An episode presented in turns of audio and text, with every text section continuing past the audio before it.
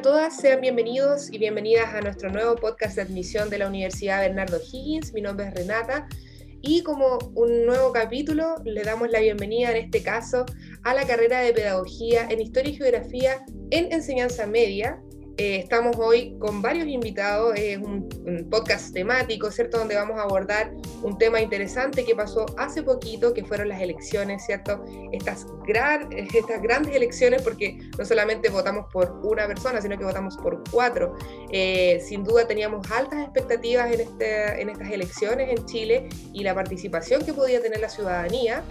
Eh, tuvimos varias sorpresas, cosas que no, no, se esperaban en, en líneas generales sobre todo después de venir de un plebiscito de la Constitución que se generó a partir del estallido social del 2019, que tuvo una gran, gran, gran... Eh, mucha gente concurrió a las urnas y votó y dio su opinión. Eh, no se vio muy reflejado y de eso vamos a estar conversando, por supuesto, con nuestros invitados. En primera instancia, por supuesto, tenemos a nuestro director, él es David Pérez, director de nuestra carrera de Pedagogía en Historia y Geografía en Enseñanza Media. Él es profesor de Historia y Geografía, tiene especialización en investigación histórica, en intervencionismo militar en Chile, tiene magíster en ciencia política y magíster en filosofía, ética y política, ambos realizados en la Universidad de Chile. Eh, también tenemos a Rayen Curaqueo, ella es docente de la Escuela de Historia y Geografía en las áreas de formación, práctica y evaluación, magíster en didáctica y evaluación de las ciencias sociales de la Universidad de Barcelona.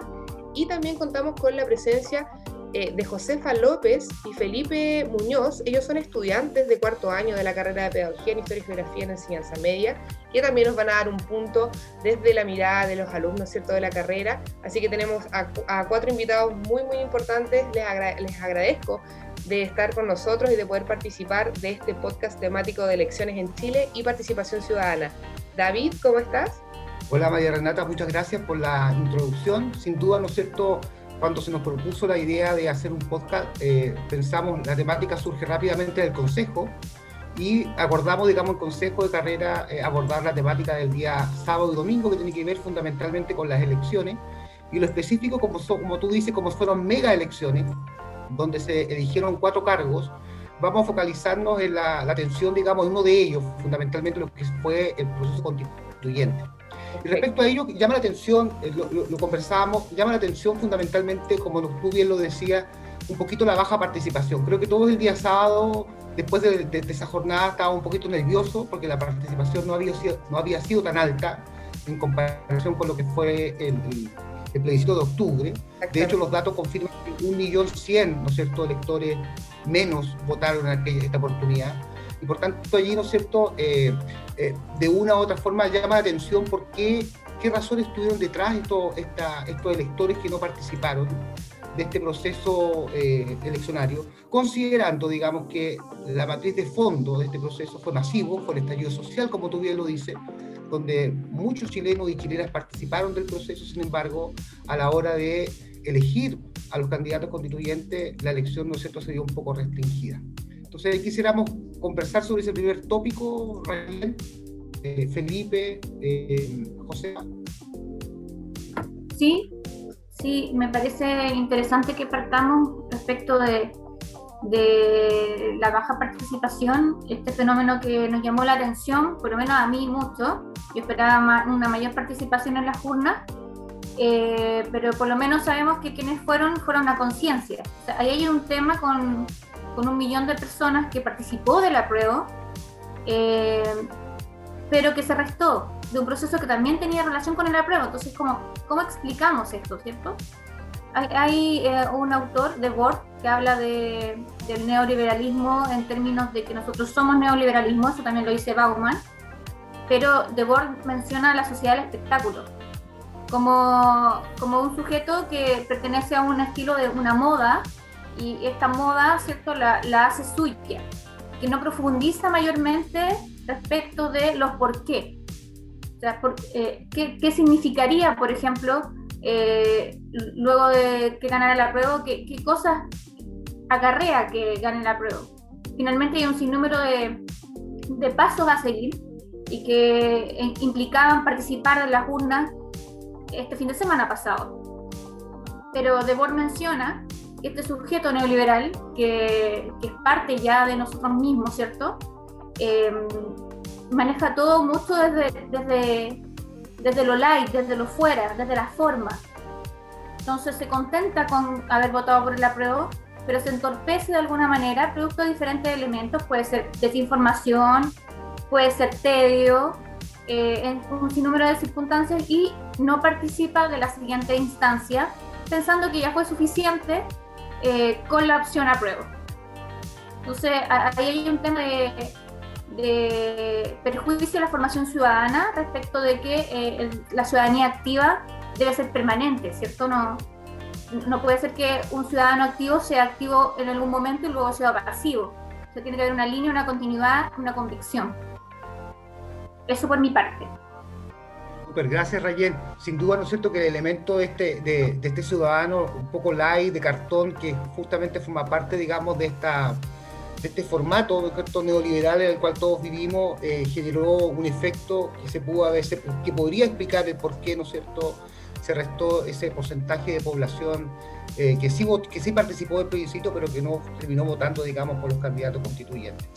Eh, Felipe, Josefa, ¿Alguna opinión al respecto de este tema? Eh, sí, yo creo que es súper importante lo que igual hablábamos, comentábamos ayer, eh, respecto al Internet y las campañas, que casi todas las campañas eh, de, los, de los ¿cómo decirlo? ay, se me fue la palabra, bueno, de, todos los que estaban postulando para ser constituyentes, estaban casi todas por Internet, por redes sociales y, y de esa forma, como comentábamos, eh, se está segregando mucha parte de la población, principalmente el adulto mayor. Además que hoy en día, eh, con esta vida online que llevamos, eh, tenemos que entender y hemos visto que hay mucha gente que no tiene acceso a Internet, que no tiene acceso a un computador. Por lo tanto, obviamente que al momento de tener que ir a votar no contaban con la información suficiente. Además, por otro lado, que cuando veíamos las campañas por televisión de los constituyentes, los que eran independientes tenían un segundo. Entonces, ¿qué información también se puede entregar en un segundo?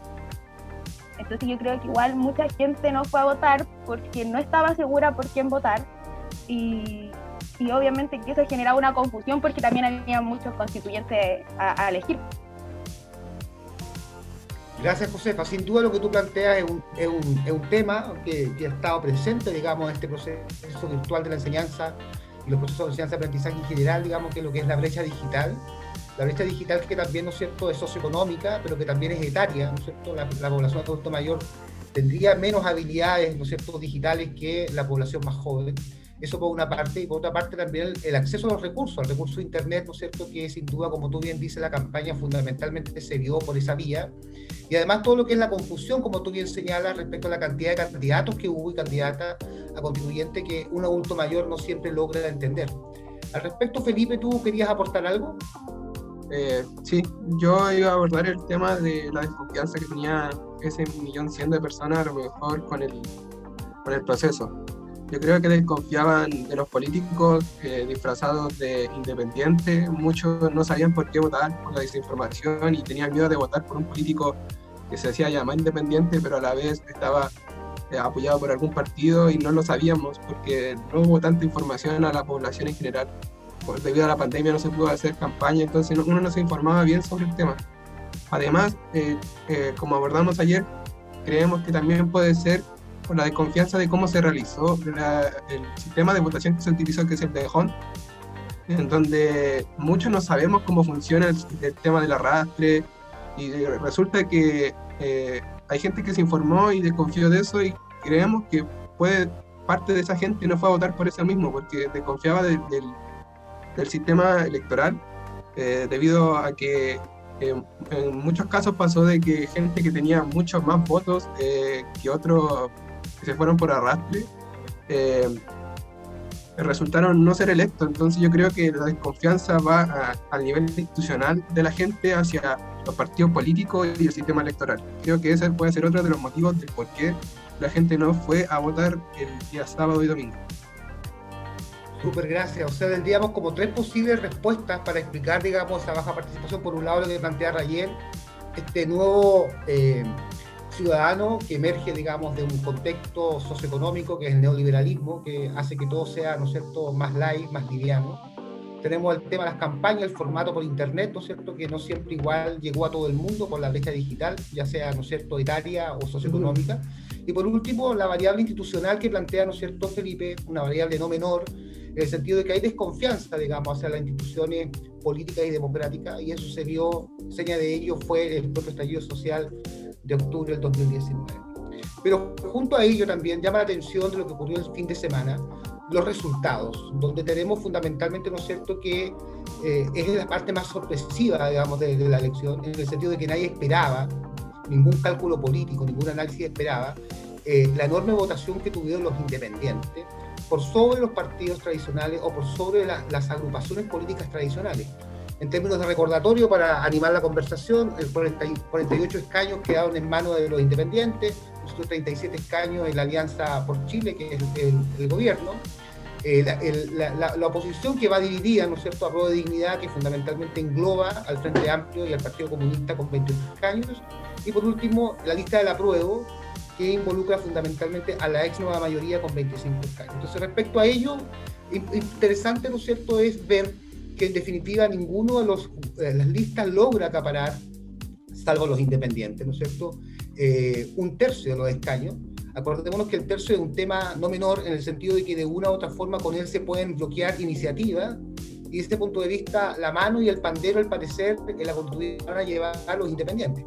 Y desde ese punto de vista, eh, al parecer eh, lo que debiera ocurrir en función de estos resultados es fundamentalmente, ¿no es cierto?, que ello obliga a los diferentes grupos políticos y también los independientes a llegar a acuerdos. Entonces la pregunta que aquí no, me, que nos anima es, fundamentalmente, ¿a qué tipo de acuerdos deberán arribar estas agrupaciones con la finalidad de ir elaborando esta nueva constitución básica?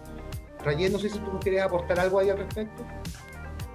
Sí, eh, plantear eh, evidentemente que hay una columna vertebral, por lo menos desde el lado de la oposición, que tiene que ver con necesidades básicas, eh, educación de calidad, estamos hablando, por ejemplo, luz pública de calidad también gratuita, que en un momento se mencionó, eh, temas de salud, las AFP, eh, pisos mínimos de ingreso. Yo creo que son eh, elementos que, que, son transversales. Claramente sabemos que igual que hay, hay otros elementos que son más complejos, que tienen como por ejemplo lo que mencionaba parte de los independientes, que son la lista del pueblo, que ellos no estaban dispuestos a transar nada a no ser que cierto se liberasen a los presos políticos ahí hay un tema que, es más complejo de trabajar entre ellos, pero eh, tiene que darse un acuerdo básico respecto a lo que se espera y que evidentemente tienen que estar en la nueva constitución. Bueno, gracias. Josefa, Felipe. Eh, bueno, yo principalmente estoy de acuerdo con lo que la profe Rayen acaba de decir. Eh, yo creo que hoy en día eh, toda la gente que fue electa constituyente eh, tiene que dejar de lado sus intereses personales y realmente ahora velar por una sociedad eh, justa, igualitaria, que al final es lo que todos queremos, porque cada vez que pasan los años vemos que se acrecentan más las desigualdades económicas, sociales, entonces yo creo que si hemos llegado hasta aquí, hemos luchado tanto, eh, que valga la pena. Entonces yo creo que hay que buscar un bien común. Yo creo que esa es la principal idea y de esto, es buscar el bien común para todos y que, que todos tengamos igualdad de oportunidades, que no dependa de porque yo llevo un apellido, porque tengo cierta fortuna, sino que el hecho de ser persona, eh, soy un sujeto de derecho. Entonces yo creo que eso tiene que estar súper presente en toda la gente que hoy tiene la tarea de escribir esta nueva constitución. Super, muchas gracias. Felipe. Eh, yo voy a seguir con los puntos de, que hablaba Josefa y Ryan, de que tenemos que buscar mínimos comunes. Pero a mí también me llamó la atención la gran cantidad de profesores que hubieron electos en la Constitución, debido a que creo que uno de los puntos más importantes a tocar es el tema de la educación pública y de calidad, porque es un punto en donde en Chile estamos bastante débiles en comparación a otros países en donde eh, le dan mucha importancia a la educación, que creo que es un pilar fundamental para que una sociedad funcione bien. Y eh, otra cosa que también quiero decir es que ojalá esa lista de Chile Vamos escuche a la gente, porque quedó demostrado ayer, si no me equivoco, que se votó el impuesto a los super ricos, en donde nuevamente se hicieron los sordos y no escucharon a la gente y ojalá ahora sí escuchen a la gente y que vayamos por un bien común de todos, no, no de unos pocos como se ha hecho siempre. Gracias. O sea, en términos concretos, estos resultados, ¿no es cierto?, nos no, no, nos llevan a pensar, digamos, como ninguno tiene la, la, mayoría de los escaños, salvo los independientes, a que necesariamente se va a tener que llegar a diálogo y a conversaciones entre los diferentes grupos para poder arribar a la definición de una nueva constitución política y que en definitiva, ¿no es cierto?, esos acuerdos básicos, como ustedes bien lo plantean, tienen que pasar por todas las temáticas que de una u otra forma han sido eh, eh, demandadas públicamente en diferentes manifestaciones. Usted hablaba fundamentalmente de la educación pública de calidad, ahí Felipe, ¿no es cierto?, relevaba la, la cantidad no menor de 17 profesores formando parte, digamos, de esta convención lo que evidentemente debiera traducirse y expresarse ¿no es cierto? en la futura carta, así como también una serie de otras demandas como la salud, ¿no es cierto? la AFP, eh, el, acceso a la, vivienda, los recursos, el, acceso libre a los recursos naturales, en fin, entre otros elementos. Bueno, por tanto ahí la constituyente tendrá que ver cómo arriba, digamos, a su acuerdo y cómo va dibujando esta nueva carta fundamental. Y hay un tercer elemento que me gustaría eh, que conversáramos, ¿no sé, que tiene que ver con nuestra profesión y específicamente con nuestro eh, quehacer docente. ¿Qué desafío nos demanda, digamos, a nosotros como profesores profesores de historia, sin duda, de geografía y ciencias sociales, estos resultados, pensando, digamos, que de una u otra forma somos los responsables de formar a las futuras generaciones. Entonces, en función de ello, quisiera plantear como este tercer eje de conversación, y para ello igual le voy a dar la palabra primero a Rayer y después, ¿no es cierto?, a Felipe y a Josefa, o indistintamente. Bien, ¿cómo leemos estos resultados de nuestro casero educativo? Yo pienso sinceramente que eh, en base a una gran reflexión, como ahora mismo lo estamos haciendo, cada uno dentro de su espacio educativo, eh, reflexionar con el estudiantado en relación a la participación y la formación ciudadana, recordar que ya no estamos trabajando la educación cívica, sino que la formación ciudadana, y eso traspasa elementos que tienen que ver con eh, la definición única que el ciudadano es quien tiene 18 años y no tiene pena efectiva. Eh, la formación ciudadana va desde pequeñito, trabajando en conjunto, siendo consciente a través de un diálogo importante y horizontal, co-construir información, co-construir eh, aprendizaje. Eh, de modo que yo pienso que a la luz de los resultados hay un gran desafío para la docencia y el desafío para la docencia es generar espacios de reflexión dentro de las aulas que las aulas sean espacios de transformación, no de reproducción, que los estudiantes tomen conciencia de sus actos y sus posibles decisiones. Desde, desde pequeño, me, recuerdo que en algún momento Felipe hablaba, ¿cierto? que él trabajaba en, su práctica en sexto básico. De sexto básico tienen opinión, tienen capacidades para poder eh, enfrentar desafíos, eh, lo importante es cuánto nosotros como docentes somos capaces de acompañar a estos estudiantes para que finalmente consigan aquello que se espera, que es la capacidad de espíritu crítico, la capacidad reflexiva, la capacidad de problematización. Que me importante, creo que es importante que quede esta tarea eh, hacia nosotros como docentes, y no solo como docentes de historia, hablo de la docencia en general. Eso por mi parte muchas gracias Rayen. Sin duda, ¿no es cierto que hay un, gran desafío ahí desde el punto de vista de cómo continuar eh, recogiendo esta motivación estudiantil que, como tú bien lo decías, existe, pero que sin duda también reclama de parte nuestra, ¿no es cierto?, terminar como docente esta concepción adultocentrista, ¿no es cierto?, en el cual siempre se piensa y se cree que en definitiva el docente es el que tiene la, información, el docente que tiene la verdad, pero no los estudiantes. Y al respecto, ¿qué nos, qué nos dice Felipe y Josefa? Que en su práctica, ¿no es cierto?, docente, eh, día a día también recogen información. Eh, bueno, por mi parte, eh, como ayer igual comenzábamos, yo siento que, como dice la profesora en general, como docentes, esta responsabilidad cae en nuestros hombros tenemos que hacernos cargo de esta igual. Por lo tanto, yo he analizado y he visto eh, los chiquillos están súper motivados y están súper interesados en temas políticos que quizás hace dos, tres generaciones atrás no se veía. Eh, yo creo que es súper importante recalcarle igual la importancia de una participación activa, aunque no tengan 18 años, porque una participación activa no se reduce simplemente a un voto. Entonces, antes de los 18 años puede ser igual un ciudadano activo eh, formando parte de grupos de conversación, por ejemplo, asamblea, eh, los centros de estudiantes dentro de los colegios también siento que es súper importante porque un espacio que se puede abrir y donde se pueden conversar estos temas, obviamente que eh, no, no, no, solo los chiquillos, sino que el cuerpo docente y la comunidad educativa en general esté presente. yo siento que hoy en día eh, como decía los estudiantes tienen un ADN diferente, traen opiniones, eh, a pesar de quizás de ir en primero medio, octavo, como mi compañero Felipe lo veía en sus prácticas, eh, con un texto básico, que están interesados de saber qué pasa en Colombia. entonces, siento que tenemos mucho provecho que sacar de esto. Y si no lo hacemos ahora, quizás nunca va a volver a pasar quizás los chiquillos, en vez de motivarlos, si nosotros no tomamos atención en esto, eh, en verdad se van a desmotivar y van a creer que quizás en verdad no es tan importante o que realmente su opinión para esta sociedad eh, no importa, porque todavía no son ciudadanos ante la ley.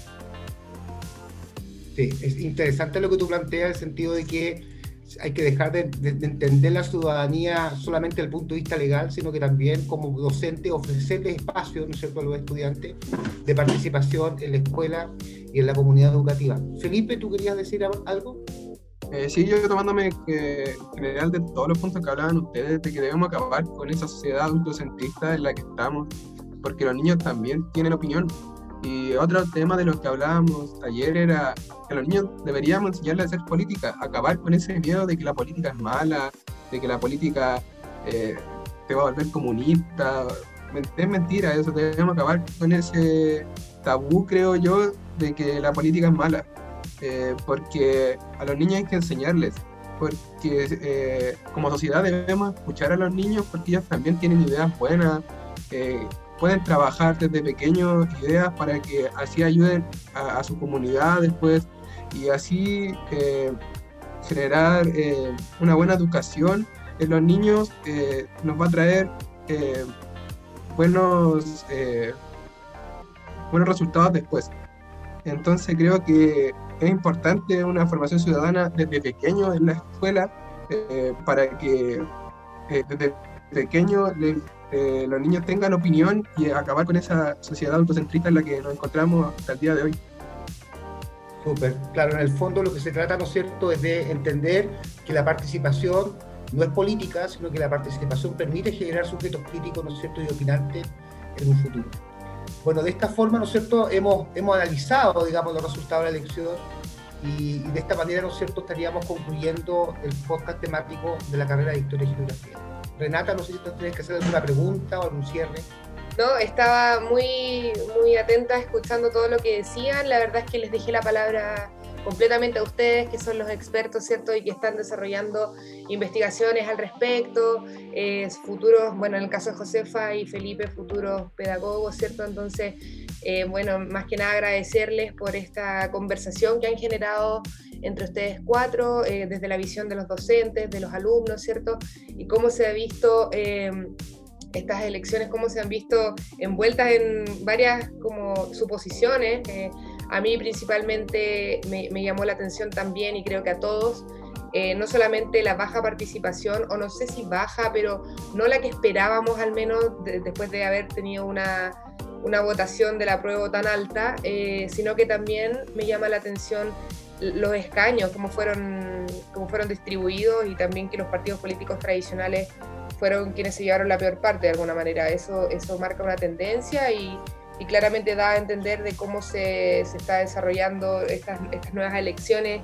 Eh, y sin duda, bueno, ahora aquí nos queda David el 13 de junio, ¿cierto? Eh, la, de alguna manera la segunda vuelta del GORE, ¿cierto? Y así eh, tenemos bastantes elecciones eh, por delante, eh, presidenciales, eh, no es menor, tenemos un año bien, bien marcado por, por la voz de la ciudadanía, así que sin duda agradecerles nuevamente a los cuatro por estar en este podcast, por instruirnos y también obviamente quienes estén interesados en conocer más información pueden revisar también eh, en nuestro portal web eh, sobre la carrera de Pedagogía, Historia y Geografía en Enseñanza Media y también obviamente de todas las actividades que vamos a, desarrollar junto a la escuela. Así que bueno, más que agradecer, eh, darles la, la bienvenida también a quienes están recién incorporándose a estos podcasts. Pueden escuchar todos los podcasts anteriores que tenemos en Spotify y agradecer a David, a Rayen, a Josefa y a Felipe por estar con nosotros. Así que cuídense mucho y nos vemos en una próxima oportunidad. Que estén muy bien.